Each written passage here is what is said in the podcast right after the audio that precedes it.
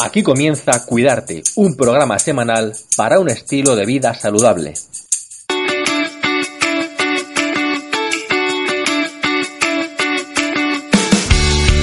Cuidarte es vida. Cuidarte es quererte. Cuidarte es sencillo. Cuidarte es una aventura.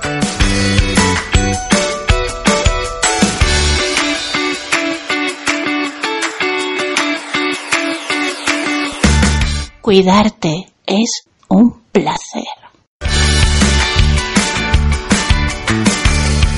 Bienvenidos a Cuidarte, un espacio online para aprender a sentirte bien.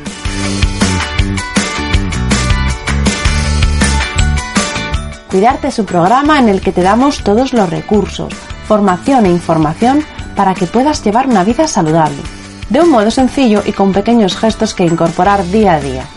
Porque creemos en la revolución de las pequeñas cosas y porque queremos ayudarte a tomar las riendas del estilo de vida que deseas.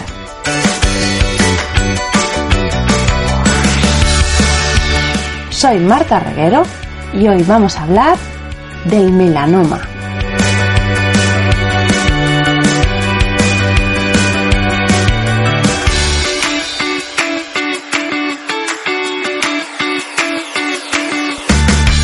Pues sí, hoy es un programa algo especial, porque hoy nos hemos ido a un evento eh, organizado para, para blogueros, un evento que organizaba Madresfera, al que yo he ido por a través de mi blog, del blog que yo tengo antes de haber creado este espacio, Cuidarte. Yo llevo tiempo editando un blog que se llama mamaenforma.net. Bueno, pues este blog está dentro de la, de la red de Madresfera y organizan cosas muy interesantes. En esta ocasión se trata de un taller o de una sesión en el que varios ponentes nos han explicado y nos han hecho tomar conciencia de la importancia que tiene la prevención y el cuidado personal para evitar el melanoma. El melanoma, nos han explicado, es uno de los cánceres que se da con más frecuencia, un cáncer de piel que se da con, con bastante frecuencia en España pero las perspectivas son buenas. Se ha avanzado en su curación, se avanza sobre todo en la detección precoz, que es muy importante para poder eh, quitarlo a tiempo, para evitar que, que se haga algo más complicado. Y, en, y, en, la prevención del melanoma, los hábitos y lo que nosotros hagamos por prevenir la exposición solar, sobre todo, es una de las claves fundamentales para nosotros y para nuestra familia.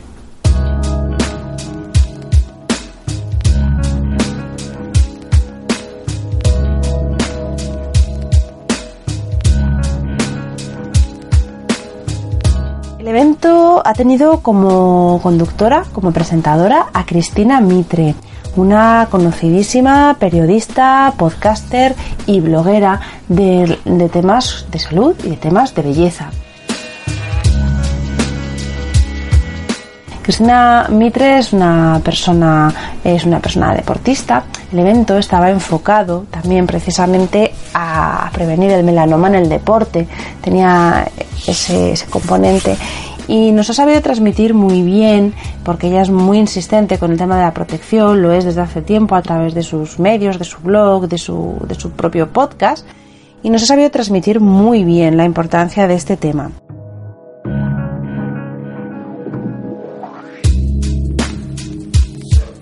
También ha sido muy interesante la participación de un oncólogo, del doctor Juan Francisco Rodríguez, que es el coordinador del programa de cáncer de piel del Centro Integral Oncológico Clara Campal. Ha sido una exposición muy clara. Nos ha explicado muy bien desde el primer punto eh, para que sepamos qué es el melanoma. Nos ha dado unas pautas muy interesantes, pero sobre todo, como os decía, muy claras. Y yo he recogido algunas de las intervenciones que, más mm, importantes me parece para que todos tengamos un resumen de lo que puede ser esta, este punto de vista médico, más científico de lo que es eh, el melanoma. Juan Francisco Rodríguez ha empezado explicándonos precisamente esto, qué es el melanoma, eh, que es un tipo de cáncer, un tipo de lesión en la piel, que puede complicarse, que puede ser algo simplemente pequeño, que se extirpa y ya está, pero que si tiene profundidad y si tiene el espesor suficiente, podría alcanzar fácilmente los vasos sanguíneos y mm, tener una mayor tendencia a generar metástasis y a extenderse a otros órganos. De ahí su riesgo. Eh, una cosa importante que nos ha explicado es que se puede desarrollar en cualquier parte de la piel, que no solamente tenemos que pensar en la zona que está expuesta al sol. La piel va acusando estas lesiones que produce el sol, pero luego la forma de desarrollar este melanoma puede ser muy diversa. Vamos a escuchar al doctor cómo nos lo explica. El melanoma en concreto es un tumor que deriva de una proliferación neoclásica pues de los melanocitos, ¿eh? que son un subtipo de células que están en nuestra piel cargadas de melanina, que es el pigmento que hace que estemos más o menos bronceados, y cuando empiezan a crecer descontroladamente, eso es cuando van a dar lugar a un melanoma.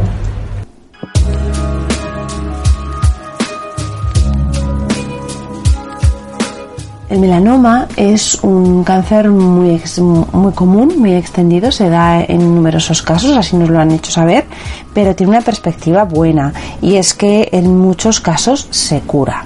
Desde luego es un, es un tumor y en esto no me cansaré de insistir que cuanto antes se diagnostica, mejores resultados conseguimos y mejor pronóstico tiene. Tanto es así que los tumores que se diagnostican en etapas iniciales, pues simplemente se cura, ¿no? Y, merece la pena utilizar esa palabra. Se cura y además con una cirugía local muy sencilla, con anestesia local, que a veces se hace incluso en la propia consulta del dermatólogo.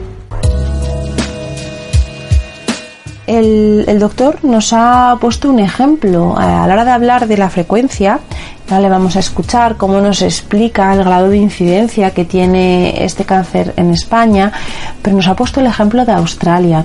De hecho, él comentaba que su formación la inició cuando empezó a dedicarse a este tema, tuvo una parte importante de su formación en este, en este continente, en Australia, porque allí dice que ha visto en, en poco tiempo el mayor número de casos de cáncer de piel que ha podido ver a lo largo de su carrera. Es muy interesante escucharle por supuesto hay otras zonas del mundo donde es todavía más frecuente y probablemente eh, la palma se la llevan los, los australianos. Yo estuve unos meses eh, trabajando en Australia cuando empecé a tratar melanoma para aprender, porque en realidad allí en una semana probablemente vi más melanomas que toda mi experiencia aquí en, en un año, porque al fin y al cabo pues son todo eh, los sucesores de gente con un inglés, es descendiente de ingleses que están en una tierra donde no les corresponde, ¿no? Y se irradian muchísimo, eh, inicialmente sin protección y, bueno, pues desarrollan muchísima eh, incidencia de melanoma.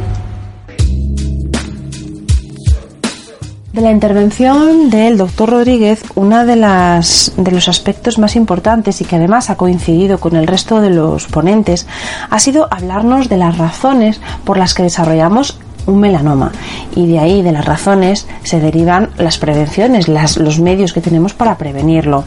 Eh, nos han explicado eh, que es un conjunto de hábitos el que nos conducen o van llevando a ir acumulando lesiones en la piel.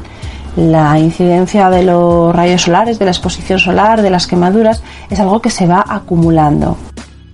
¿Y por qué acabamos desarrollando un melanoma? Bueno, eh, desde luego haremos hoy mucho hincapié sobre la exposición solar porque es el factor de riesgo que al fin y al cabo podemos modificar, podemos controlar.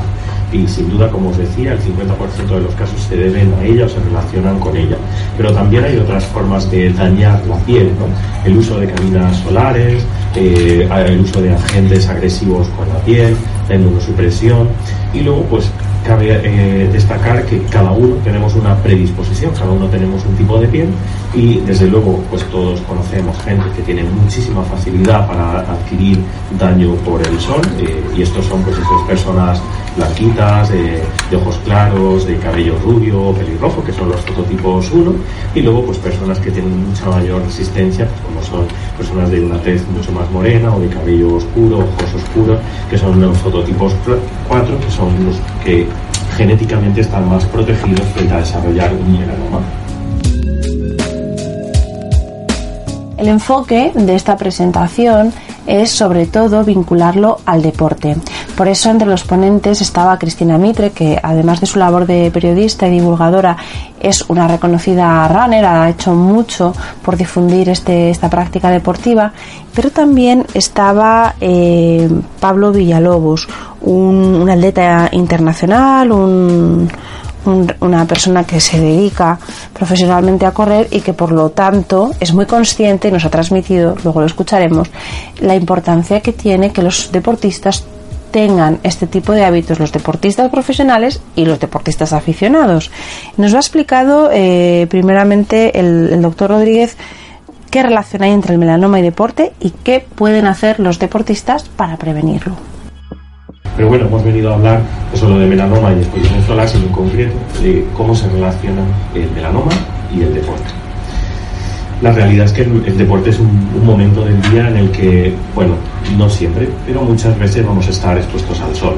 Entonces es muy importante concienciarnos de que la exposición solar hay que evitarla y para ello pues tenemos que eh, intentar evitar las horas centrales del día, que son las horas en las que eh, la radiación es más peligrosa.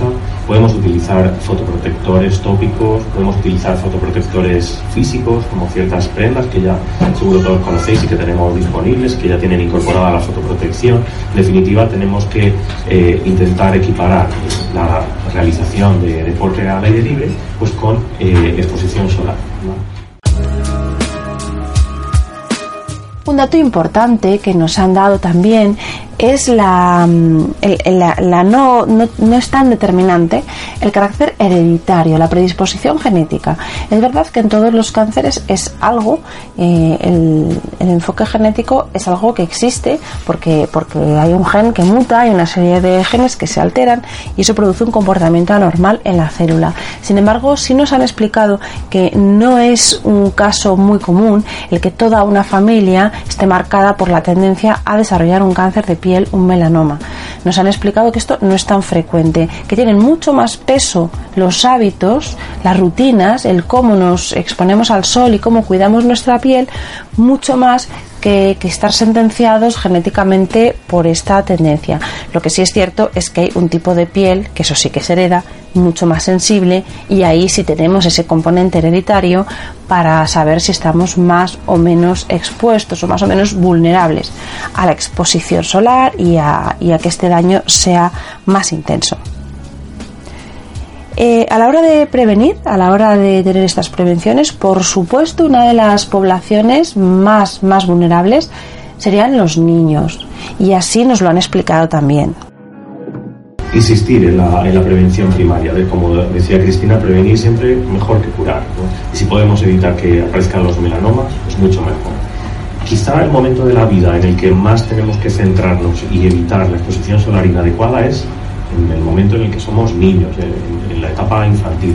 Los niños están mucho más expuestos al daño solar, eh, tienen una piel mucho más eh, sensible a ese daño solar y además el daño que produce cualquier tipo de radiación sobre nuestro cuerpo se queda ahí. La piel tiene memoria, de manera que tenemos que tener en cuenta que esa quemadura del verano pasado pues va a pesar en la piel de nuestro hijo para toda su vida pretendo ser alarmista, pero es que es así, y hay que tenerlo muy en cuenta y ser especialmente insistentes. Yo sé por experiencia propia que es muy difícil, pero hay que ser especialmente insistentes en proteger del sol a, nuestros niños.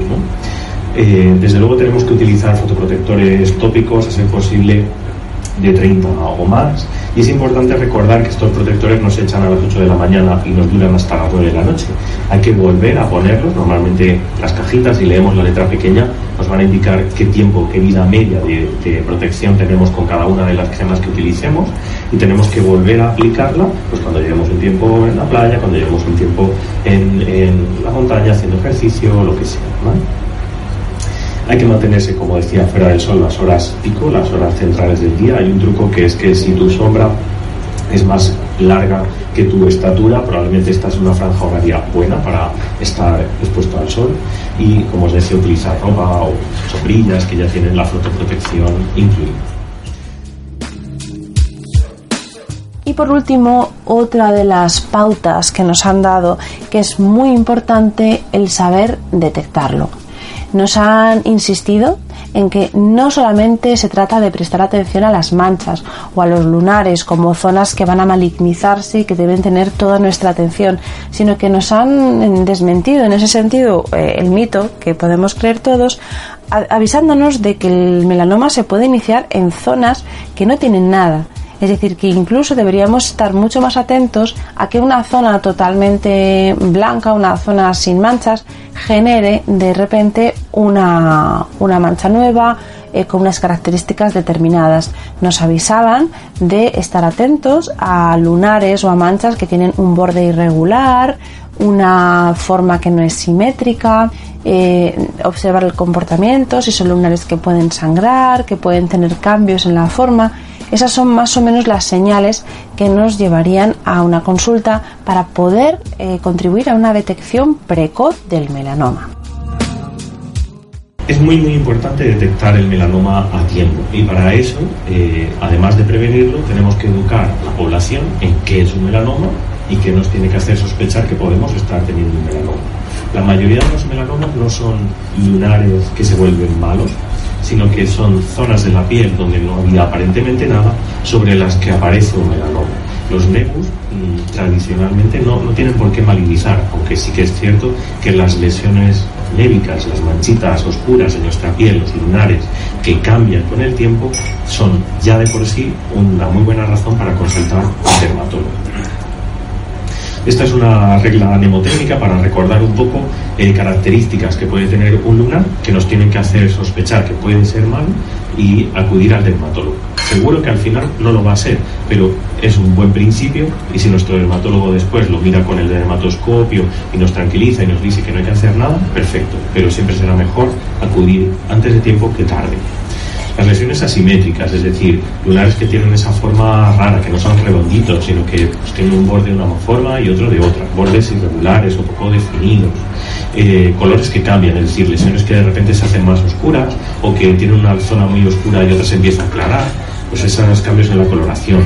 Y sobre todo, como os decía, lesiones que crecen por encima de los 6 milímetros o que cambian simplemente, que empiezan a picar, que empiezan a sangrar, que empiezan a dar cosas que antes no nos habían preocupado. Esa evolución también es importante para consultar al, al dermatólogo. La segunda invitada, la segunda ponente en esta jornada, eh, ha sido Marta Fuentes. Es paciente y presidenta de la Asociación Melanoma España. Su punto de vista, lo que ya nos ha contado, y su explicación está enfocada como la visión del paciente en primera persona para hacernos ver cómo ha sido esta vivencia como paciente y cómo puede ser algo común al resto de personas afectadas por el melanoma, ella nos hablaba de dos factores que coincidiendo pues provocan casos que pueden ser comunes. Nos destacaba su infancia en los años 60, 70 cuando no existía ningún tipo de conciencia sobre el daño solar y cuando empieza a extenderse la costumbre de las vacaciones, de la playa, como algo nuevo que no estaba tan arraigado en la generación anterior y como una situación de bienestar, algo fruto de la evolución social, la aparición de la clase media y este tipo de hábitos que eran más o menos nuevos. Esto además lo combina con el canon de belleza que existía entonces y que todavía hoy se mantiene en muchos casos del bronceado. El bronceado como una incluso como una marca de estatus social porque quien se bronceaba era quien podía disfrutar de estas vacaciones y de este tiempo y estos viajes y estas eh, experiencias de, que los alejaban de la vida laboral. Ella explica y contextualiza aquí cómo una infancia sometida a todo este tipo de daños en la piel, luego después, 30 años después, producen que ella descubra de la manera más inesperada que tiene un melanoma. Y así nos lo, nos lo hace ver, que, realmente lo primero que siente es una sorpresa y que, y que al, ser diagnosticada de esta enfermedad, pues obviamente la vida experimenta un cambio importante. Vamos a oír cómo nos lo cuenta ella. ¿Qué ocurre en ese momento como paciente? En ese momento también como paciente es que tu vida cambia completamente. O sea, mm, cambia tu familia, cambia tu entorno laboral, cambia tu entorno social, tú te ves inmersa en una vorágine de, hospitalaria que es un mundo completamente nuevo, a partir de pruebas eh, analíticas, cirugías, siempre con la incertidumbre y el miedo de la posible recaída, y en eso se transforma tu vida. También es verdad que gracias a los nuevos avances, cuando hemos tenido últimamente, en estos últimos años, los pacientes con recaídas tenemos otras opciones y con estas opciones nuevas pues vamos dándole brega a nuestro melanoma. Eh, a raíz de, de, esta experiencia, ella está muy convencida y es una firme defensora de la importancia que tiene la concienciación. ¿Por qué es importante la concienciación? Eh, porque yo creo, con todos, este, con todos estos antecedentes, yo soy de la generación de los melanomas que se diagnostican ahora, que hace 30 años carecían de información y de formación y no había nada. Entonces la concienciación es básica. Y la concienciación es básica desde, como bien ha dicho el doctor, eh, hay que primero que evitar las quemaduras en la infancia y en la adolescencia, es decir, las, los niños y los adolescentes es importantísimo que, haya, que creemos eh, en ellos eh, concienciación sobre los riesgos de la exposición al sol. Luego hay que crear unos hábitos de exposición al sol saludables ya desde la escuela. Es decir, si nosotros hacemos que nuestros niños adquieran unos hábitos saludables desde pequeños, integrando dentro de la formación de la escuela, igual que les enseñamos a comer verduras y a comer fruta, hay que enseñarles también a tener unos buenos hábitos saludables para el sol. Yo creo que el problema con el que yo me he encontrado, porque hacía 30 años no había nada, en nuestras futuras generaciones no lo vamos a tener o lo vamos a minimizar, que sería lo ideal. Por último, Marta Fuentes nos ha explicado cómo vive ella ahora su labor como miembro destacado de una asociación de pacientes. Para ella, el papel de la asociación de pacientes es muy importante desde el momento que, que, son los principales interesados en ayudar y contribuir a que mejore la perspectiva de todos los afectados y sobre todo la prevención para que el impacto de esta enfermedad sea menor. Así que ellos toman como una misión fundamental la de divulgar la de hacer que el melanoma se conozca y participar en todo tipo de campañas de prevención. Como asociación de pacientes, las asociaciones, de pacientes, tenemos nuestra importancia desde la primera cuestión, porque qué mejor que un paciente para buscar mejorar la salud y el bienestar. Nosotros, entre nuestros objetivos en Melanoma España, buscamos lo que es divulgar, ayudar a la divulgación de todo lo que conlleva el conocimiento del melanoma y sobre todo sobre todo estamos haciendo mucho hincapié en la colaboración con campañas de carácter preventivo. Apoyamos a las instituciones, tanto públicas como privadas, cualquier iniciativa de escuelas, de institutos, ¿vale? para llevar el conocimiento y las herramientas necesarias para que las futuras generaciones y las actuales eh, tengan una buena higiene solar. Y luego defendemos y representamos a los pacientes en todos aquellos ámbitos sociales e institucionales que les haga falta.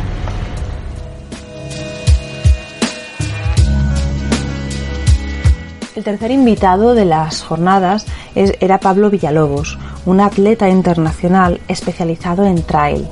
Pablo nos ha querido dar de primera mano el testimonio de un deportista profesional con muchísimas horas de entrenamiento al aire libre. Para ello nos ha mostrado datos reales, ha mostrado la aplicación que usa para controlar sus entrenamientos y hemos visto cómo a mediados de año tiene acumulados ya más de 300 horas de carrera. Con estos datos es imprescindible que un deportista de ese nivel tenga muy clara la necesidad de, protegerse frente al sol. Y eso es lo que nos ha transmitido, la importancia que tienen estas campañas para concienciar, porque estamos bastante mentalizados en la necesidad de protegernos frente al sol en actividades como la playa, la piscina, que asociamos al verano y asociamos a una exposición concreta al sol. Pero quizá no estamos tan mentalizados y quizá los deportistas no están tan mentalizados de la importancia que tiene la prevención también el resto de los días del año cuando están realizando su labor de entrenamiento habitual. igual de importante que el resto del equipo, igual de importante que el resto de hábitos que siguen para preparar su carrera o para, para preparar su entrenamiento. Y este es el mensaje que nos ha dejado con un vídeo muy, muy simpático que salía él corriendo con un paraguas y cómo iba explicando a la gente que le miraba un poco extrañado en la calle, pues que era muy importante taparse y, protegerse. Y la verdad que el, vídeo era muy, muy gracioso y, nos, ha, nos ha quedado muy claro cuál es el papel de, de un deportista abanderando esta causa y seguro que si más deportistas como él hacen este tipo de labores, pues irá cundiendo el ejemplo.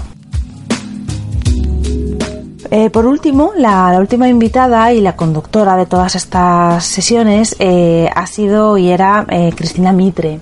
Cristina es una conocidísima periodista, como ya hemos dicho al principio, de belleza, de revistas femeninas y también una divulgadora muy activa en tema de deporte, sobre todo en el running eh, y en temas de salud, de, de, actividad física saludable y ella siempre ha realizado una campaña personal muy insistente en relación a la protección solar.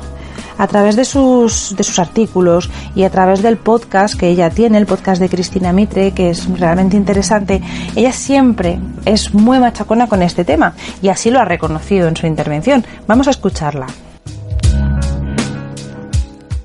Eh, cualquiera que me siga en redes sociales como de Beauty Mail sabe que soy el rayo que no cesa con todo el tema de la importancia que tiene la protección solar. Y es que a lo largo de todos estos años de experiencia laboral entrevistando a muchísimos expertos, si hay algo en la que todos los dermatólogos coinciden, y mira que es difícil poner de acuerdo a la comunidad científica, es lo importante que es utilizar eh, crema de protección solar. Y todos apuntan que no hay, que no hay mejor crema anti-envejecimiento que una buena crema de protección solar. ¿no? Así que si los expertos lo recomiendan, eh, por algo será. Cristina nos insiste en el poder del factor de protección solar. Gracias al SPF ponemos freno al 80% del envejecimiento prematuro de la piel, esas cosas que no nos gustan, las manchas, las arrugas, la flacidez, pero lo que es más importante, el cáncer de piel y sobre todo el melanoma, que es el cáncer de piel más agresivo. ¿Por qué? Porque la radiación ultravioleta es mutogénica, es decir, hace que nuestros genes muten, hace que nuestro ADN mute. Y si ocurre eso, es probable que desarrollemos un cáncer de piel. Por lo tanto, no hay mayor estrategia que la prevención. Y para ello nos ha insistido en que debemos tener cuidado siempre en usar una protección de amplio espectro, todos los días del año. Tenemos que protegernos de los rayos UVA y UVB. Estos son de los tres tipos de rayos solares que hay, de los rayos ultravioleta, eh, tenemos los VA, los VB y los VC. Vale, pues los dos primeros son los que no son retenidos por la atmósfera y llegan a nosotros. Cada uno con diferente intensidad y diferente manifestación, pero nos tenemos que proteger de los dos. Ella, al igual que el resto de los invitados, han insistido una vez más sobre la, la estrategia de la prevención y sí que, sí que ha mencionado, como decía Marta Fuentes, sí que ha mencionado que el canon de belleza que hablábamos antes, de la importancia de estar moreno y de cómo el moreno se asocia a estar más guapa, en el caso a lo mejor más femenino, pero bueno, un poco generalizando, y efectivamente nos, nos reconocía que eso todavía está vigente que es verdad que a lo mejor ha cambiado un poco el, enfoque, pero que sí solemos perseguir cierto tono en la piel y el color blanco pues no es un color muy popular para, sentirnos guapas, para sentirnos guapos o para sentirnos con un aspecto más atractivo. Eh, vamos a escuchar cómo nos lo explica ella. Esos mitos siguen estando completamente arraigados. Seguimos siendo una sociedad que estar moreno eh, se valora eh, porque da un gesto como que estás más sano, pero que blanca estás. ¿dónde No, primero antes de poner el pantalón corto voy a ver si me da unos rayitos, por no decir los que van a las cabinas de rayos UVA, que todavía no entiendo por qué no están prohibidas en este país. Y desde aquí insto al Ministerio de Sanidad que por favor prohíba las cabinas de bronceado rápido. Em, tenemos esa cultura completamente arraigada cuando ahora existen fórmulas autobronceadoras que te permiten tener ese color y es absolutamente estupendo. Como estamos en unas sesiones en las que el deporte es el eje principal de esta, de este, de esta campaña, nos ha, ha sido también, Cristina, muy clara con el caso de los corredores. Eh, hemos logrado que a la playa ya vayamos un poquito más protegidos, pero eh, a correr o sea, tengo un dato que es que es demoledor. O sea, tú vas en el arco de salida de una carrera, es probable que termines narcotizada completamente antes de echar a correr porque todo el mundo va bañado en reflex. O sea, eso seguro. Pero solo un 3,4% de los corredores utiliza factor de protección. Eh, pero ya no son solo las cuatro horas que has estado corriendo la maratón, es todas las 12 semanas previas o las 16 semanas previas que has estado entrenando al aire libre. Insiste, por lo tanto, Mitre de la necesidad de concienciar. Nos lo dice una y otra vez y en eso no escatima esfuerzo. Hay que concienciar. Vamos a oírla. Es que ahora no hay excusas. O sea, en todos estos años, si hay un segmento que ha crecido, es el de los protectores solares. Las bases son acuosas, hay hidrogeles. Eh, es que ya no pringan, es que ya no manchan. Eh, no se te meten los ojos porque las fórmulas están hechas precisamente para corredores y para gente que hace deporte al aire libre. Eh, aguantan el sudor. Vamos, que yo creo que se trata de encontrar la fórmula que te funcione. Eso sí, nos ha regañado mucho por eh, los rácanos que dice que somos en muchos casos para usar la crema. Eh, tenemos que usar crema en abundancia, tenemos que ser generosos porque tiene que cubrir la piel. Eh, también nos ha explicado otras barreras, otras medidas para impedir la radiación solar, no solo la crema. Nos ha recordado gorras, viseras, determinadas prendas que nos pueden proteger mejor. Vamos a escucharla. Hay otras medidas que podemos utilizar. Estábamos hablando de la ropa técnica. Hay la ropa, la ropa técnica, la ropa de correr, hay marcas eh, y ropa para ir a la playa también que tienen el UPF, que es UV Protection Factor. Eh, no sé si sabéis, hay tejidos como el poliéster, que es el que utilizan la mayoría de la ropa técnica, que nos protege muchísimo mejor frente a la radiación ultravioleta que, por ejemplo, el algodón. Así que todas todos los que tenéis esta magnífica idea en verano, no, yo me baño con una camiseta blanca eh, porque así me protejo del sol. No, porque el algodón cuando se moja pasa de un factor de protección 12 a un factor de protección 8 y el algodón frente, por ejemplo, el poliéster ofrece muchísima menos protección. Así que su mensaje, que ha sido el cierre de la jornada, no puede ser más rotundo. Se trata de tener buenos hábitos y de prevenir con gestos sencillos. Y la verdad es que es un lema que a nosotros nos va muy bien, porque aquí en Cuidarte es lo que defendemos, que cuidarnos es una cuestión de hábitos, es una cuestión de costumbre, de hacer algo todos los días y de hacerlo sin esfuerzo, porque forme parte de nuestra rutina.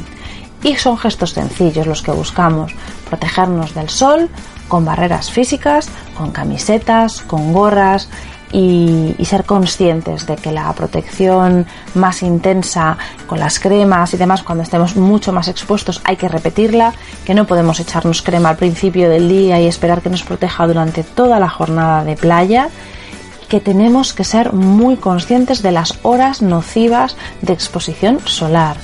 Y, nos ha llamado la atención aquí un truco que nos ha dado el, doctor Juan Francisco Moreno, nos decía que nos fijáramos en nuestra sombra. Si nuestra sombra es más larga que nosotros, seguramente estemos en una hora segura para exponernos al sol. Y con este consejo facilito y que yo pienso probar a partir de mañana para ver si es cierto, nos despedimos por hoy. Espero que os haya resultado interesante esta, esta recopilación de información y de, y de datos que nos han dado en esta campaña. Tenemos cosas preparadas para el jueves que viene, no faltéis. Un abrazo y cuidaros.